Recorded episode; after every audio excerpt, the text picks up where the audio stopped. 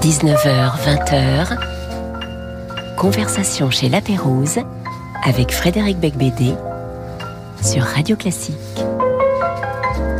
Tout ce qui vient d'être dit est parfaitement exact, mais en plus, on pourrait ajouter que je reçois Jean-Marie Roire de l'Académie française. Bonsoir Jean-Marie. Alors, je, je, vous reçois, mais en fait, je vous re-reçois, car vous étiez venu il n'y a pas si longtemps pour votre livre précédent sur, votre, sur la peinture d'Augustin Roire, votre père. Euh, très bonne émission que j'avais brillamment animée. Et alors du coup, je me suis dit, je vais réinviter Jean-Marie, comme ça, je, ça m'évitera de travailler. Je pourrais lui reposer les mêmes questions, il fera les mêmes réponses. Mais pas du tout, pas du tout, parce que ce livre, La maîtresse italienne, un roman chez Gallimard, qui vient de sortir cette semaine, est en fait euh, n'a strictement rien à voir avec celui sur Augustin Roire. Donc j'ai dû quand même bosser et même travailler plus que pour l'émission précédente, puisque je voulais pas refaire les mêmes questions. Euh, donc en réalité, je suis tombé dans un piège tendu par moi-même. Bien, j'arrête de parler. Euh, vous êtes né à Neuilly, euh, comme moi, très très bon choix. Euh, vous avez 80 ans, vous êtes journal... vous avez été journaliste. Au ça, je vous ai demandé de pas en parler. Oui, de pas parler de l'âge? Ah non, ça vraiment. Alors là, c'est, je suis désolé. Ça commence très très mal. Je vais euh, corriger. On, on, pourra couper au montage ce passage. Merci beaucoup. Euh, vous avez été journaliste au Figaro et au Quotidien de Paris. Vous êtes académicien depuis 1997 au fauteuil de Georges Duby. Vous avez reçu le prix Interallié en 77 et le prix Renaudot en 83, les deux meilleurs prix. Et vous êtes l'auteur de 38 livres, et ceci est le 39e, La maîtresse italienne. Alors, elle se nomme la comtesse Mignacci. Est-ce que ça se prononce comme ça? Oui. Oui. Très bien. Qui est cette meuf? Alors, c'est une femme qui a eu un rôle très important et qui pourtant est très peu connue. Elle est connue surtout par une phrase de Pauline Bonaparte, la sœur de Napoléon, qui a dit si le nez de la comtesse Mignacci avait été plus long, le sort du monde eût été changé. Et ce qui est très mystérieux, euh, c'est que on a tout étudié chez Napoléon.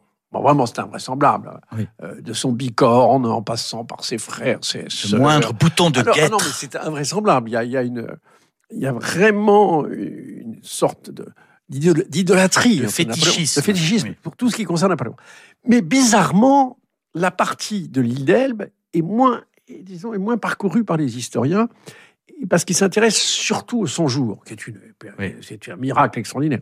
Tandis que l'épisode de l'île d'Elbe, et dans cet épisode de l'île d'Elbe, eh bien, on a oublié une personne très importante, c'est cette comtesse Mignacci, qui était la maîtresse du colonel Campbell, qui était chargé par les Anglais de surveiller Napoléon à l'île d'Elbe. Alors, au début, il s'est intéressé à dîner avec Napoléon, à écouter ce qu'il disait, il trouvait que c'était quand même un homme, un homme intéressant. Bah oui, oui.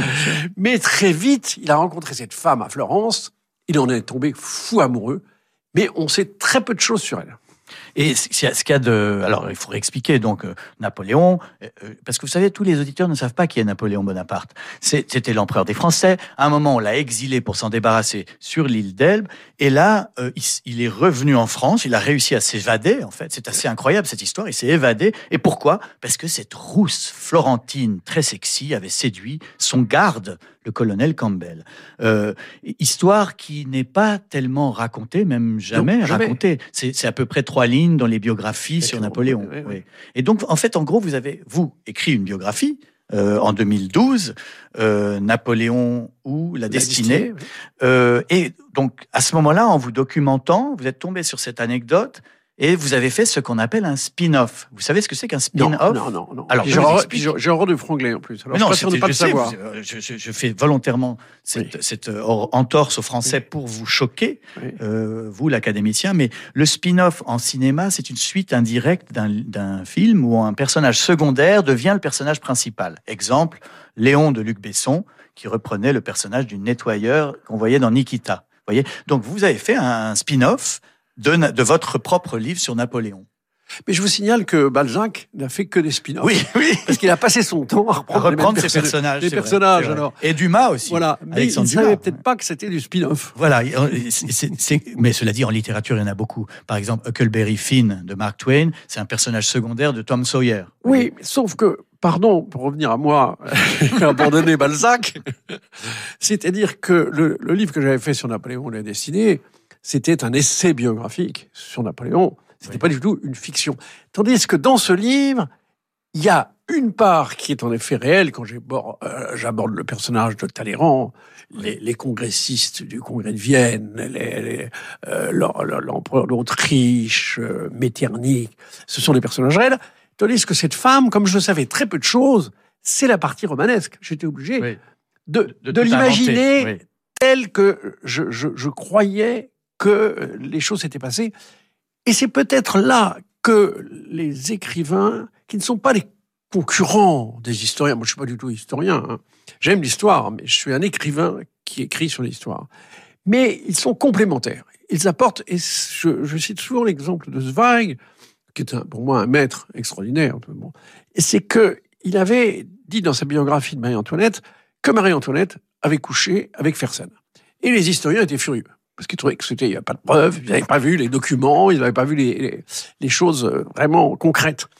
Et puis on s'est rendu compte, il y a trois ans, euh, que dans une lettre qui était caviardée par la cour de, de Suède, eh bien on a décrypté sous le caviar et on a vu des phrases qui sont absolument torrides de Marie-Antoinette à Fersen. Donc en fait, ce que vous espérez peut-être, c'est qu'un jour, on dira « Ah, Jean-Marie Roire avait raison, c'est grâce à la comtesse euh, Mignacci que euh, Napoléon a, pu revenir en France. » Alors je vais vous faire une confidence. Je préférerais qu'on dise comme il ressemble à Stefan Zweig. Mais euh, cela dit, est-ce que cette comtesse, vous pensez que c'était une espionne à la solde de l'empereur? Eh On en sait strictement rien. Oui. C'est là, c'est là où l'imagination bat la campagne.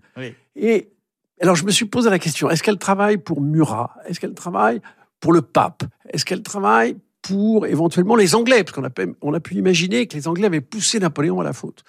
Et puis, il y a la solution la plus simple c'est que, nous connaissons, que nous connaissons, c'est l'amour.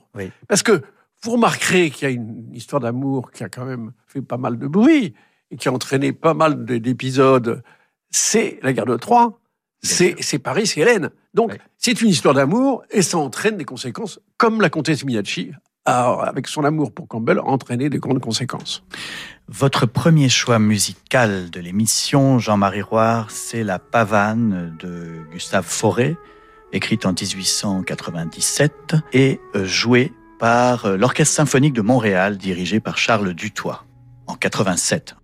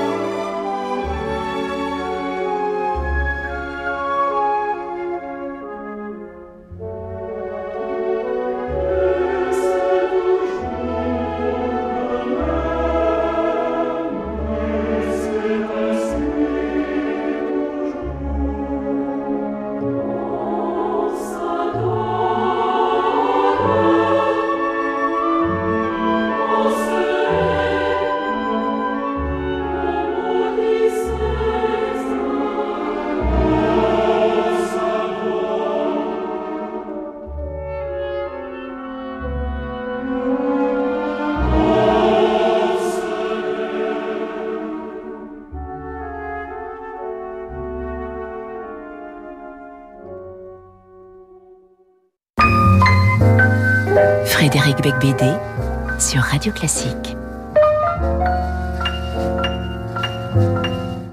Cette pavane de forêt, euh, Jean-Marie Roy, j'imagine que vous le savez, elle a été dédiée à la comtesse Greffule, qui euh, était le modèle de la duchesse de Guermantes, de Proust.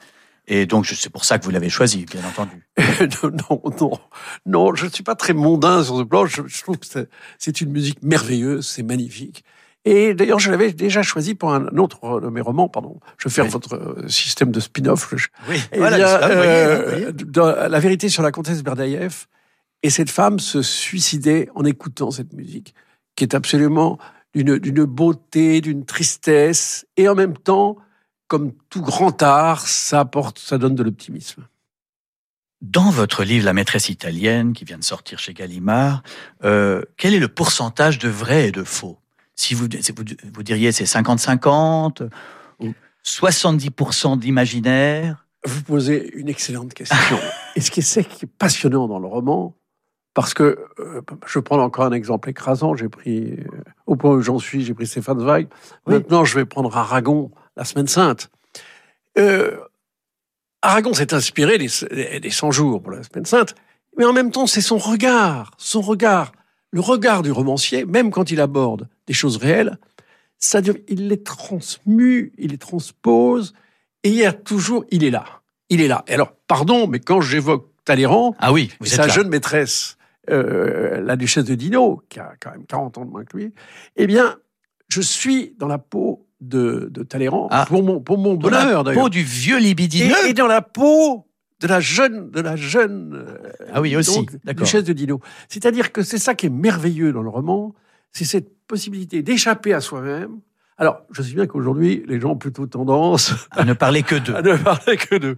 Mais moi, peut-être que je suis de ce point de vue-là, non pas dans la vieille école, mais dans cette école qui consiste à dire, au fond, euh, il faut ne parler que de soi, mais en attribuant son cœur à un autre. C'était la phrase, je crois, de, de, Chateaubriand. Mais c'est D'ailleurs, euh, c'est pas un roman historique, La maîtresse italienne. C'est construit de façon très originale euh, par des chapitres euh, courts qui ont tous un angle différent. C'est une sorte de roman boule à facettes disco, si vous voulez. Je continue les métaphores qui vous plaisent pas.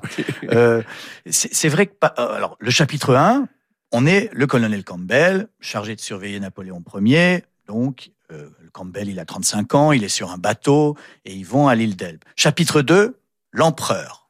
L'empereur déchu. Alors là, il débarque sur l'île. Chapitre 3, on est aux Tuileries. C'est Louis XVIII, le frère cadet de Louis XVI, pour ceux qui qui sont pas aussi cultivés euh, que vous. Euh, chapitre 4, on revient avec Campbell et l'empereur. Chapitre 5, présentation de la comtesse, qui n'arrive qu'au cinquième chapitre. Chapitre 6. Marie Walewska rejoint l'empereur pour une nuit d'amour. Chapitre 7. Talleyrand à Vienne. Et là, c'est carrément, euh, voilà, on est avec Talleyrand.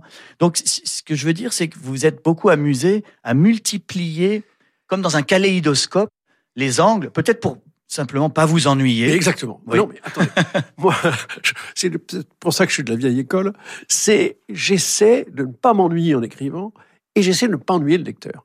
Alors que la, nouvelle école cherche à ennuyer le lecteur. je ne veux pas la juger parce que ben, c'est tellement variable. Dans la nouvelle école, il y a tellement de gens différents. Non, parfois ils y arrivent. C'est vrai qu'ils y arrivent. Bon, non, je crois que c'est important d'être. La vie, c'est la variété. La vie, c'est la variété. C'est changer les points de vue. Et d'ailleurs, dans, dans, des très bons films, il y a toujours un changement de point de vue. On est... Donc, non, c'est ce qui m'a intéressé, c'était de, de montrer au fond cet empereur moins directement que de le montrer en creux. Oui. Parce qu'au fond, il obsède tout le monde. Et d'ailleurs, aujourd'hui, et d'ailleurs, il y avait eu un très bon discours de, de Macron à l'Institut euh, au moment de l'anniversaire, de, il y a quelques années, il y a trois ans, l'anniversaire de la, mort de, l'empereur. Il disait, au fond, nous avons tous un côté Napoléon. En mmh. nous-mêmes, on ne peut pas y échapper. Il a tellement été important que si, on est, euh, si on était psychanalysé, on se rendrait compte à quel point nous avons intégré une partie de Napoléon en nous-mêmes. Qu'est-ce qui vous plaît tant chez Napoléon? Euh, je, vous propose un questionnaire à choix multiples. Je vous donne plein de réponses et vous me dites euh, oui, non. Euh, alors, est-ce que c'est le mémorial de Sainte-Hélène? Parce que quand vous étiez jeune, vous avez hésité à mettre fin à vos jours, et le mémorial de Sainte-Hélène vous a sauvé la vie. Est-ce que c'est c'est ça euh, qui est à l'origine de votre passion pour lui? Je crois que je vais cocher toutes les cases que vous avez proposées. Il y a ça, c'est évident, à 18 ans, j'avais, j'étais complètement fauché, euh, je ratais mon bac, ma petite amie venait me quitter, enfin, j'avais, tout était contre moi. Et j'ai lu le mémorial de Sainte-Hélène. Et ça m'a donné une pêche formidable. Je me suis dit, puisque cet homme qui a tout raté, eh bien après, oh, a tout raté après, après une petite promenade quand même. Eh bien, voilà. Donc, quand même, il y a, il y a énormément d'échecs. Chez... Et donc, c'est certainement un des aspects. Je trouve que euh, Napoléon nous donne des vitamines de vie, des vitamines d'espoir. Hmm. Mais il y a bien d'autres raisons pour lesquelles je l'aime. Autre raison possible, vous me dites, hein, les 100 jours, qui en réalité sont 110 jours. Euh, vous, vous, vous, parlez de l'invasion d'un pays par un seul homme. Une formule assez belle pour, pour décrire cette, cette épopée complètement délirante. Mais toute sa vie est une suite de miracles. Et d'ailleurs, il a dit, nous naissons, nous vivons, nous mourrons dans le merveilleux. Et toute sa, vie, écoutez, son départ de, Corse, ensuite la, prise de Toulon, mais ensuite Austerlitz, le pont d'Arcole, enfin tout mm. dans sa vie est exceptionnel. Et, et je dois dire, et même sa mort, même son exil à Sainte-Hélène, qui fait qu'il rejoint l'image du Christ. Vous savez, c'est très intéressant. Il y a eu des, thèses qui ont été faites là-dessus. C'est que on est dans une grande époque avec la révolution de déchristianisation. Mhm. Et peu à peu, les gens vont se dire, vont transférer leur, leur, christianisme en Napoléon. Ils vont dire c'est c'est une sorte de Christ laïque. Ah, il est euh, pas ressuscité à ma connaissance. Mais si, justement, c'est ça. C'est ça. si, il est 100 jours. Il est ressuscité pendant 100 jours. Il est ressuscité dans la mesure où il a atteint le but qu'il s'était fixé. Il ne s'intéressait qu'à la postérité. Hmm. Et cette postérité, on peut pas dire.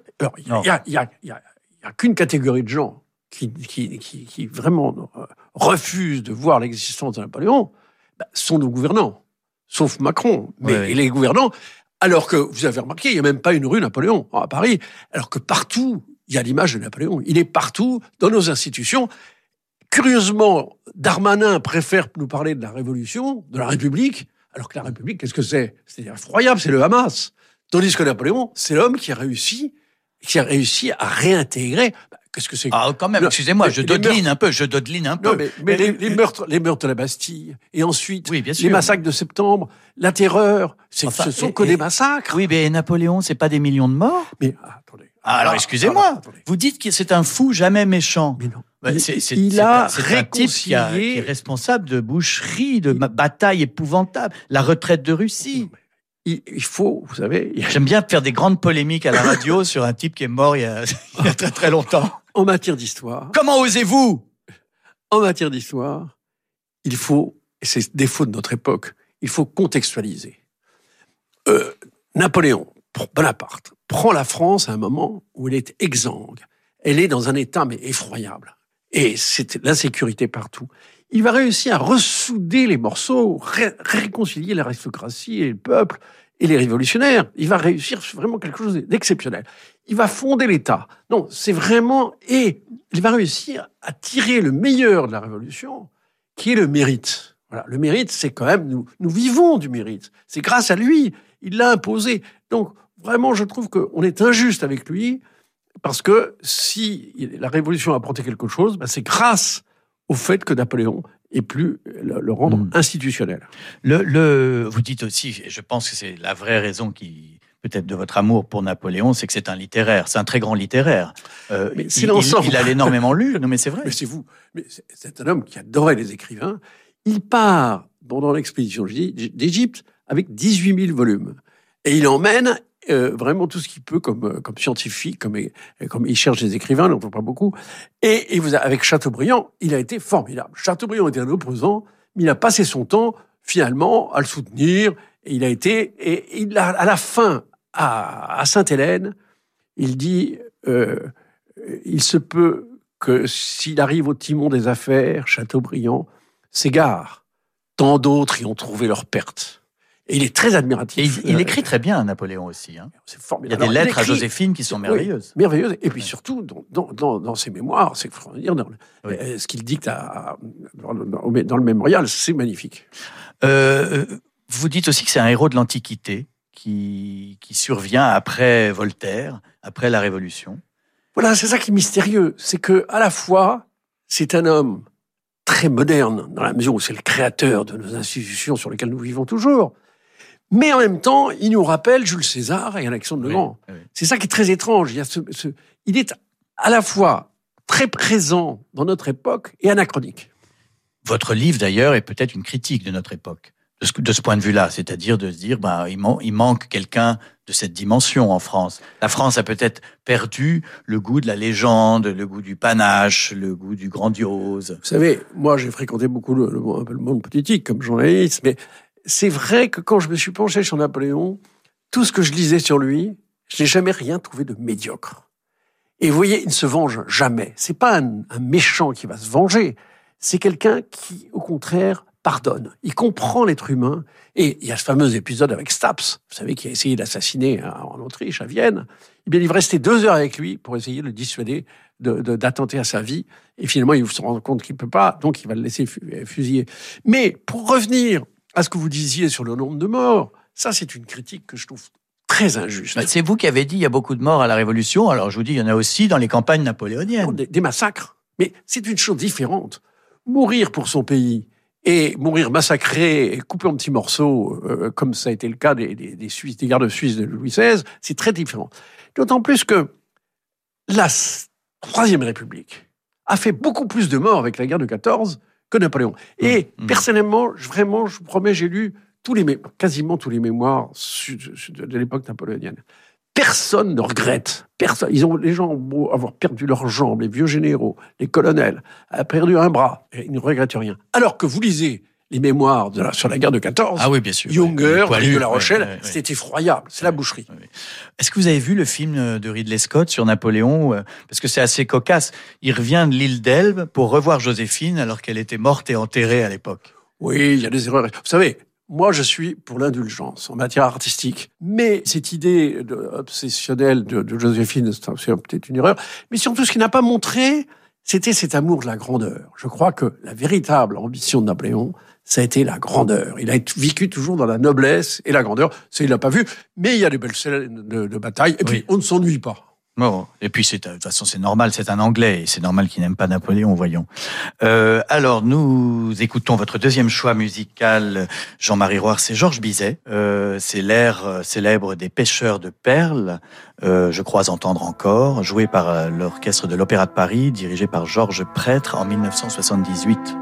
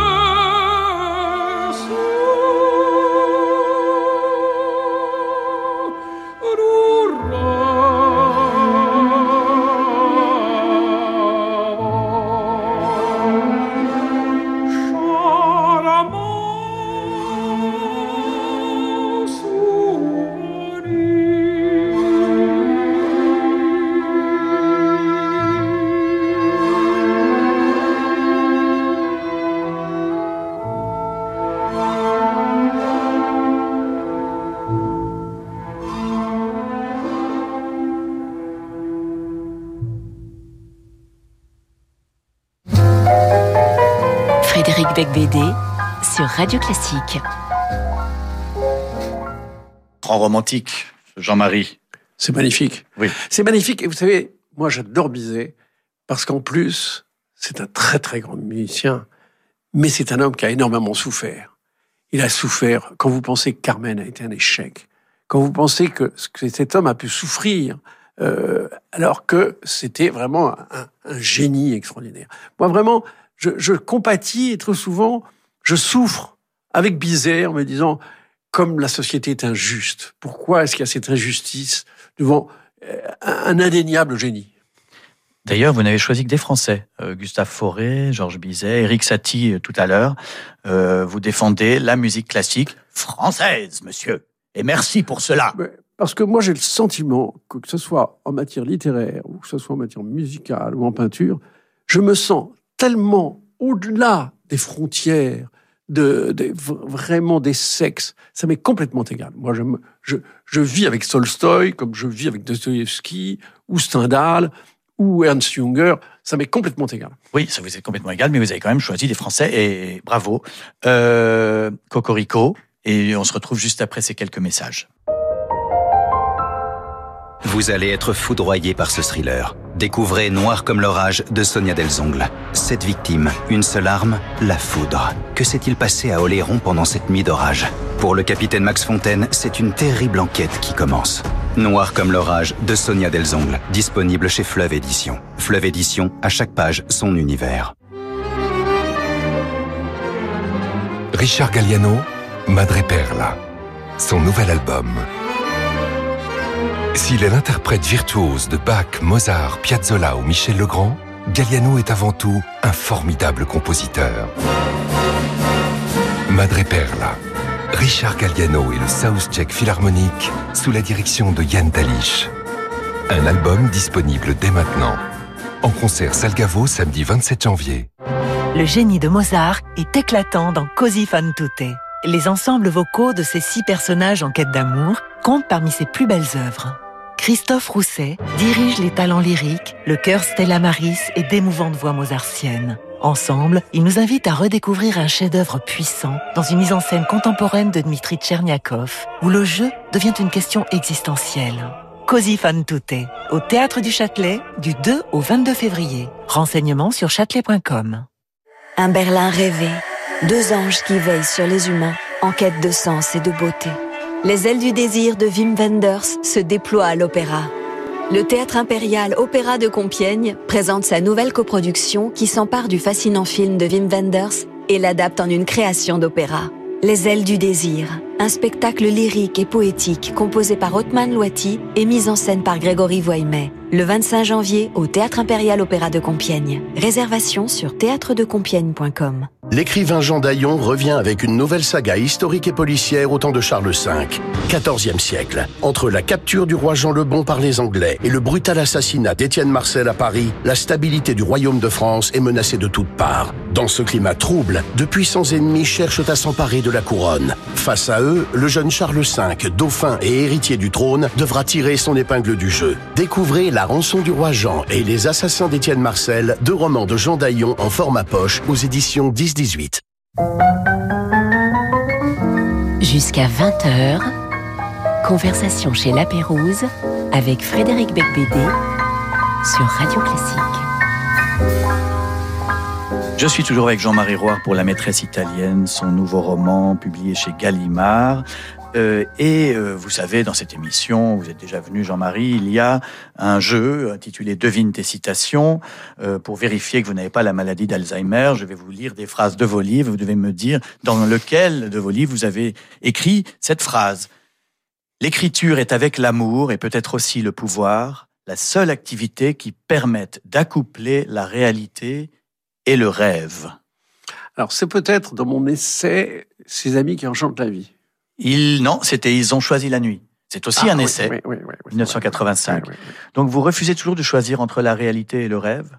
Oui. J'aime les deux. Et j'aime, ce que j'aime dans la, dans la réalité, c'est le rêve. Et ce que j'aime dans, la, dans, le, dans, dans le rêve, c'est que c'est une transposition de la réalité. Autre phrase de vous. Confinés dans un passé mort, ils se réduisent à des psalmodistes de la nostalgie. alors, ça, j'ai l'impression, parce que c'est encore frais, c'est dans mon des livres, la maîtresse italienne. Exactement, 2024.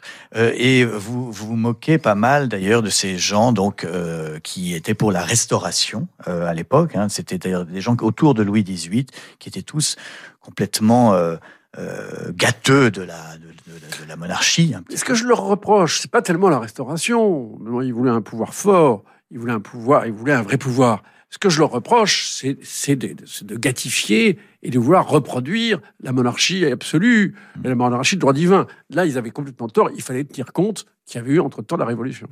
Vous êtes un romantique, ça vous l'avez dit et répété, et puis c'est vrai. Euh, mais est-ce que vous êtes un nostalgique? Ça dépend. Je suis euh, dans mon siècle et je m'efforce à chaque fois que j'ai tendance à dire tiens, il y a quand même c'était mieux avant, quand je pense à tous ces gens merveilleux que j'ai connus, Michel Déon, Jean d'Ormesson, c'est vrai que j'avais Félicien Marceau, il y avait des gens, des écrivains merveilleux, avec lesquels j'avais peut-être une connivence que j'ai moins maintenant, parce que c'était des gens qui étaient complètement pétris de littérature. Et, et, je parle même pas de la société elle-même, les, dîners y où il y avait beaucoup d'esprit, où les gens pouvaient se parler. Oui. Je ne sais pas si vous avez remarqué. Ça devient maintenant, compliqué. ça devient très compliqué d'aller dans un dîner et de pouvoir se parler. Parce que ou bien c'est l'Ukraine, c'est un drame, ou bien c'est Israël, euh, conflit ouais. israélien, c'est voilà. épouvantable, ou bien, c'est-à-dire ou Gérard Depardieu, ou Gérard Depardieu. C'est à que chaque fois, on ne peut plus retrouver cette conversation française qui était d'essayer de voir les choses avec humour et d'essayer de, de, de, de montrer que tous ces problèmes sont éternels. Qu'il y a eu, avant l'affaire Dreyfus, puis il y a eu que des histoires ouais. qui sont terribles. Alors maintenant, il y a un esprit de sérieux, un esprit allemand qui est, qui est arrivé en France. et je dois dire, je regrette. Oui, ou peut-être américain. Peut-être plus américain, américain qu'allemand. Oui, oui. Mais, mais, mais je vous signale que l'Amérique est composée de beaucoup d'Allemands. De cet esprit allemand protestant qui est oui. quelquefois qui est vraiment qui est ennemi du, du, de la fantaisie. Autre phrase de vous. Je n'étais pas comme les garçonnets de cet âge, bourrus, revêches aux caresses, querelleurs, tout aux fureurs de leur jeu guerrier. J'étais dans un rêve perpétuel, un nuage, qui pouvait laisser croire, vu mon inaptitude aux apprentissages scolaires rudimentaires, que j'étais, sinon idiot, du moins légèrement demeuré. Mais ça, c'est juste comme analyse.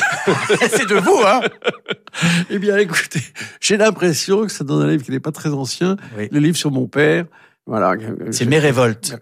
Ah oui, c'est ah Mes. C'est dans oui, Mes oui, révoltes. Oui, oui, c'est autre chose. Oui, qui vient de paraître en folio. Euh, et euh, donc, ça veut dire que quoi On peut être demeuré et académicien? Oui. Je crois qu'il y a quelquefois. Ce qui est important, c'est de pas le rester demeuré. quelquefois, y a, y a, ça peut arriver. hein. Ça fait penser à, à ce que avait dit Jean d'Ormesson. On peut pas à la fois diriger le Figaro et avoir du talent. Et avoir du talent. Il a regretté. Il a regretté puisqu'il est, il s'est retrouvé directeur du Figaro. Et d'ailleurs, vous avez raconté dans mes révoltes euh, assez cruellement, je dois dire, ce passage de sa vie où il n'a pas été d'un très grand courage avec vous. Non, avec, euh, pas seulement avec moi. non, mais il avait tellement de qualités. Il n'était pas fait pour ça, en fait. Il n'était pas fait pour ça. Voilà, c'était ouais. simplement inadapté à la fonction de directeur du Figaro, qui était la réalité. Hmm. De ma fenêtre, je voyais la cour pavée où jouait un chat noir et blanc.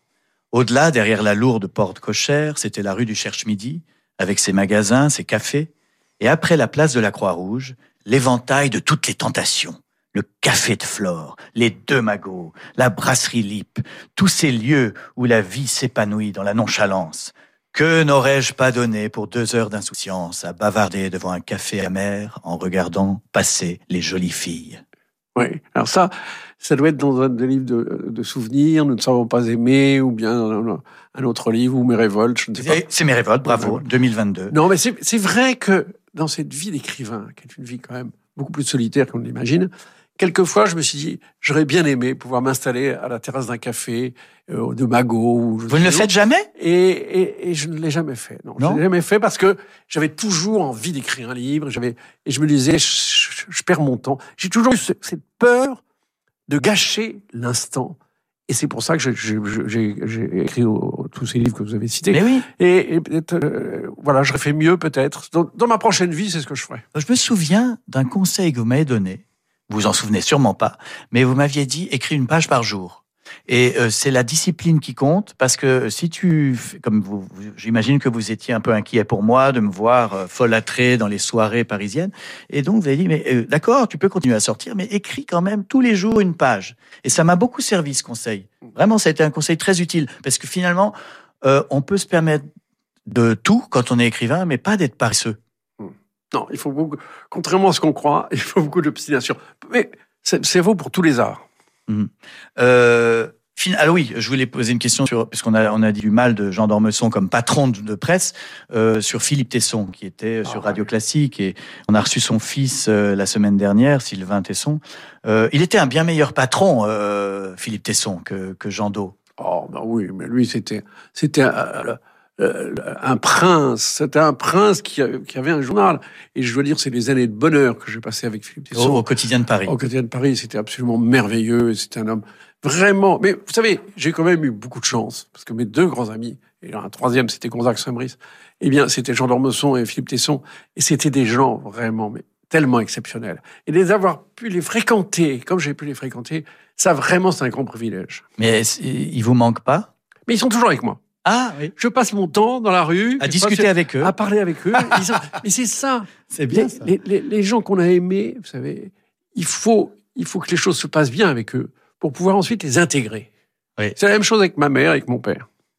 Euh, je signale que vous êtes également auteur de théâtre. Alors, il y a une pièce qui va être jouée à partir du 7 février au théâtre Montparnasse, intitulée Le bal, le bar, pas le bal. Ça, c'est moi qui aimerais bien que ce soit ce titre. Non, le bar de l'Oriental. Et l'Oriental, c'était un hôtel à Saïgon où euh, se retrouvaient, euh, bah, dans, votre pièce, j'imagine, les personnages. Il y a cinq personnages. Racontez-nous un peu, qu'est-ce que c'est que ce, cette pièce sur l'Indochine? Vous, vous, vous vous prenez pour Marguerite Duras? Non, mais vous savez, l'Indochine, pour moi, c'est une blessure parce qu'à la fois, je me suis senti euh, beaucoup de solidarité avec le peuple indo-chinois, mais en même temps, je trouve que tous ces gens qui sont allés se faire tuer, euh, des gens formidables qui sont allés mourir pour une idée, finalement, eh bien, je trouve que c'est... Une idée coloniale, excusez-moi. Oui, une idée coloniale, mais je crois que on peut pas être dans la repentance. C'était l'époque. C'était mm. l'époque. Donc je veux pas non plus. Non, c'est le contraire de ce que je suis, c'est-à-dire la repentance, c'est-à-dire le refus de contextualiser. Là, je contextualise à mort pour essayer de montrer comme la vie est difficile, mais surtout dans cette période de décolonisation, euh, au moment de la défaite de Kaobang, et j'essaie de montrer les personnages qui sont tous déchirés, parce qu'ils sont déchirés non seulement par les événements historiques, mais aussi par l'amour. Bon, bah écoutez, alors on ira voir cette pièce de théâtre. C'est, alors pour, pour dans votre œuvre, c'est assez surprenant parce que vous n'avez pas beaucoup écrit. Enfin, sur l'Indochine, vous avez écrit déjà? Non, sur l'Indochine, non, j'ai pas beaucoup écrit, sauf dans euh, un de mes livres, Adieu à la France qui s'en va, où j'ai raconté justement cette cette, euh, cette fascination indochinoise, parce que c'est un pays tellement merveilleux et il y avait de tels liens entre les, les, les gens de l'Indochine et les Français il y avait vraiment des liens merveilleux qui sont, hélas, qui n'ont pas pu se concrétiser longtemps à cause de la guerre. Mm. Euh, troisième choix musical de Jean-Marie Roire, c'est un hommage au Feu Follet de Louis Malle euh, en 63, euh, où jouait mon idole Maurice Ronet, euh, inspiré bien sûr du roman de Pierre Drieux-La Rochelle. Et ici, la première gnossienne est interprétée par Hélène Grimaud. Donc dans la bande originale, c'était quelqu'un d'autre, mais là c'est Hélène Grimaud.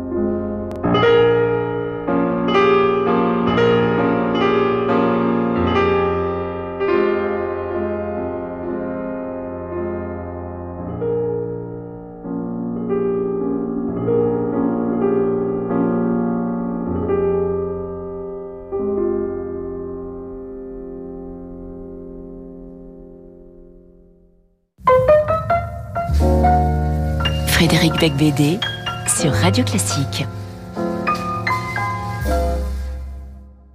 Et je suis toujours avec Jean-Marie Roire pour la maîtresse italienne chez Gallimard. Euh, Jean-Marie, racontez-moi le dialogue entre De Gaulle et Malraux sur Napoléon. Parce que votre roman parle beaucoup de Napoléon. C'est formidable ce dialogue, parce que vous savez, donc euh, Malraux rend visite à De Gaulle à la boisserie, et bien entendu, il, ne se parle pas de vacances à Courchevel ou à, ou à Saint-Tropez. Euh, à Saint-Tropez. Et donc tout de suite, De Gaulle dit à Malraux, où en êtes-vous avec Napoléon? Déjà, c'est drôle. déjà, ça, met, ça met le niveau de la conversation. Et Malraux dit un, grand, un, génie, un grand esprit, mais une petite arme. Et De Gaulle lui dit pour l'arme, il n'a pas eu le temps. Je trouve ça formidable. Euh, à propos d'âme, alors euh, donc tout à l'heure on parlait de, votre nostalgie de Napoléon, un petit peu du, panache, de la légende, de cette espèce d'ambition, mais pas seulement d'ambition, de, vision un peu de élargir la vie. Vous savez, moi j'aime les gens qui élargissent la vie jusqu'à la légende. Et ça, mm. qu'est-ce que c'est qu'une légende? C'est quelque chose d'extraordinaire, d'insaisissable, mais qui vous donne qui vous montre à quel point, et c'est pour ça les époques légendaires, les époques justement d'Alexandre le Grand, de Jules César, eh bien, nous en avons besoin. La, vie des hommes illustres de Plutarque, qui ne raconte que des personnages légendaires, eh bien, nous avons besoin pour lutter contre la tyrannie du réel. Oui, mais alors, justement, qui aujourd'hui pour relever la France? J'ai une liste à vous proposer, vous me dites. Est-ce que c'est Gabriel Attal, par exemple? Il n'a pas eu le temps encore. pour, l'âme, pour, l'âme, il n'a pas encore eu le temps. Euh, je sais pas, Raphaël Glucksmann? Oui, tous ceux que vous me citez sont des gens. Vous savez, moi, je veux pas. Non, non, non, je, cherche. Je, ne veux pas être dans le jugement rapide, expéditif. Bon, euh, je crois qu'il faut quand même. Napoléon a fait, il a fallu qu'il fasse un certain nombre de choses avant de devenir une légende. Hmm. Je crois qu'il commence et puis on verra plus tard. On verra plus tard. Mais vous savez, euh, comprenez-moi bien. Moi, j'aime les intentions. Vous savez, le lecteur qui va euh, nous lire, qui va lire Balzac, eh bien, déjà, c'est formidable.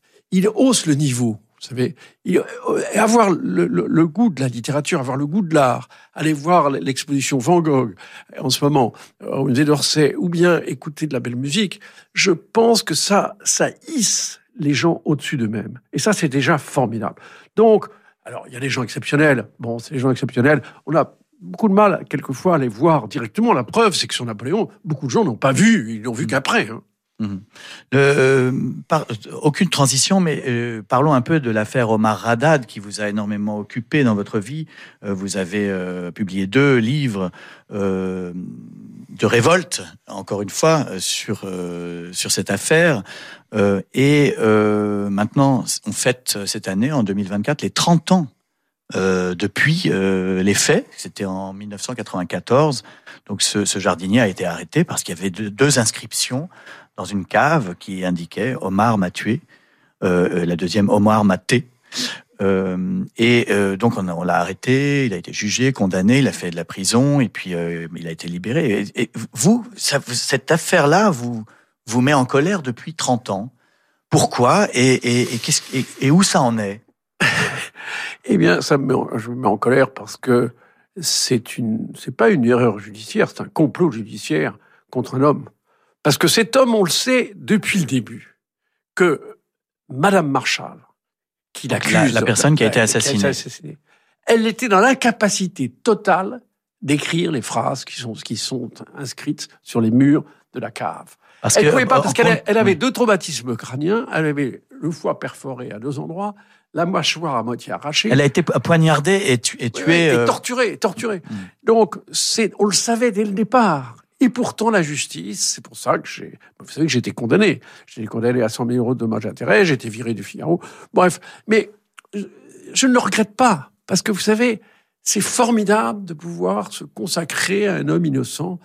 Et, chez lui, c'est pas quelqu'un qui, avait commis des petits larcins et des choses comme ça. Non, tout est pur chez lui. Tout est pur. Il n'y a jamais, il a jamais eu un crime ni un délit. Ah, il aimait bien jouer aux machines à sous. Mais non, c'est entièrement faux. Ça, c'est ah, c'est faux, d'accord. Mais non, c'est une construction il jouait comme moi, je joue, vous, vous jouez l'auto, mais c'est les machines à sous, c'est 20, euros. Non, mm. on a construit un personnage pour pouvoir le condamner, et ça, c'est la police, la gendarmerie de l'époque. Hein, Donc, c'est un homme complètement innocent.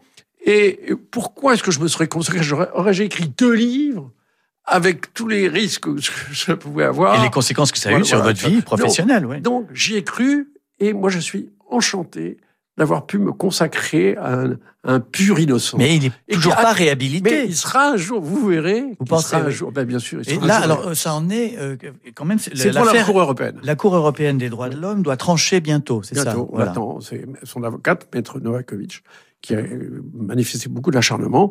Et un jour, vous verrez, et à ce moment-là, ça sera atroce, parce que ce sera contre la justice française. On verra que l'institution de la justice française n'a pas fait son travail. Et la, la... qui a tué Madame Marshall?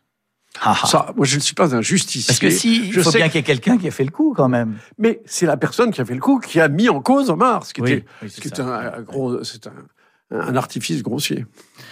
Euh, votre choix de... Alors, en général, on demande euh, aux invités de choisir un morceau de jazz, mais vous, vous avez choisi, euh, vous avez choisi une, encore une musique de film. C'est euh, la chanson J'ai la mémoire qui flanche, interprétée par Jeanne Moreau dans Jules et Jim, et qui était écrite et composée par un écrivain, Serge Rezvani, en 1963. J'ai la mémoire qui flanche, je me souviens plus très bien comme il était très musicien, il jouait beaucoup des mains. Tout entre nous a commencé par un très long baiser. Sur la veine bleutée du poignet, un long baiser sans fin. J'ai la mémoire qui flanche, je me souviens plus très bien. Quel pouvait être son prénom et quel était son nom. Il s'appelait, je l'appelais, comment l'appelait-on? Pourtant c'est fou ce que j'aimais l'appeler par son nom. J'ai la mémoire qui flanche, je me souviens plus très bien de quelle couleur étaient ses yeux. Je crois pas qu'ils étaient bleus. Était-il vert, était-il gris, était-il vert de gris? Ou changeait-il tout le temps de couleur pour un ou pour un oui? J'ai la mémoire qui flanche, je me souviens plus très bien habitait-il ce vieil hôtel bourré de musiciens? Pendant qu'il me, pendant que je, pendant qu'on faisait la fête Tous ces saxos, ces clarinettes, ils me tournaient la tête. J'ai la mémoire qui flanche, je me souviens plus très bien. Lequel de nous deux s'est lassé de l'autre le premier? Était-ce moi, était-ce lui, était-ce dans moi ou lui? Tout ce que je sais, c'est que depuis, je ne sais plus qui je suis. J'ai la mémoire qui flanche, je me souviens plus très bien. Voilà qu'après toutes ces nuits blanches, il me reste plus rien. Rien qu'un petit air qui s'y flottait chaque jour en se rasant.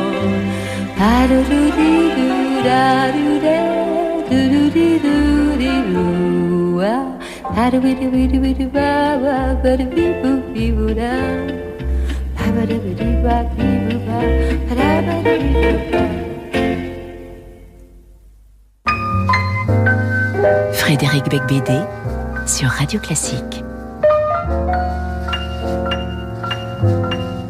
Eh bien, il n'a pas la mémoire qui flanche, Jean-Marie Roire, euh, qui, euh, qui vient de passer une heure en ma compagnie. Merci infiniment, euh, Jean-Marie Roire, d'être venu nous parler de ce très beau roman, La maîtresse italienne, chez Gallimard, qui est quand même, je, je, je le maintiens, une critique d'aujourd'hui. C'est-à-dire que on sent, d'ailleurs, à travers les biographies que vous avez écrites, pas seulement sur Napoléon, mais aussi euh, sur euh, Morny, sur Bernice, que vous êtes fasciné par euh, des personnages plus plus hauts, qui, qui, qui, nous tirent vers le haut, en tout cas. Frédéric, tout tout tout art, la musique, la peinture, c'est une rébellion contre la réalité. Et j'adore la phrase de Balzac qui disait j'appartiens à ce parti d'opposition qui s'appelle la vie. Voilà. Eh bien, je crois que c'est une défense. L'écrivain s'insurge, il essaie de, de, chercher dans son dans son époque, quelque chose d'héroïque, quelque chose qui élève l'âme. Il hmm. essaie de trouver, c'est un sourcier de l'âme, et il essaie de d'aider les malheureux lecteurs. Et ça, je tiens, je tiens à rendre hommage aux lecteurs. Vous savez, j'aime beaucoup la phrase de Bergman qui dit "Sans toi, il n'y a pas de moi." Mais c'est vrai que sans lecteur, pas d'écrivain. Et c'est un dialogue entre eux, c'est un couple.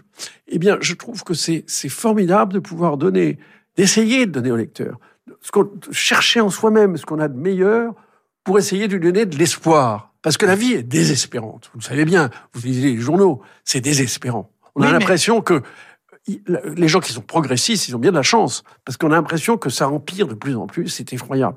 Donc, je crois que la littérature, elle a cette vocation de défendre l'individu contre la société, la loi naturelle contre la loi sociale, et c'est ce qui donne, c'est ce qui fait qu'on a besoin de respirer un oxygène plus fort grâce à la littérature.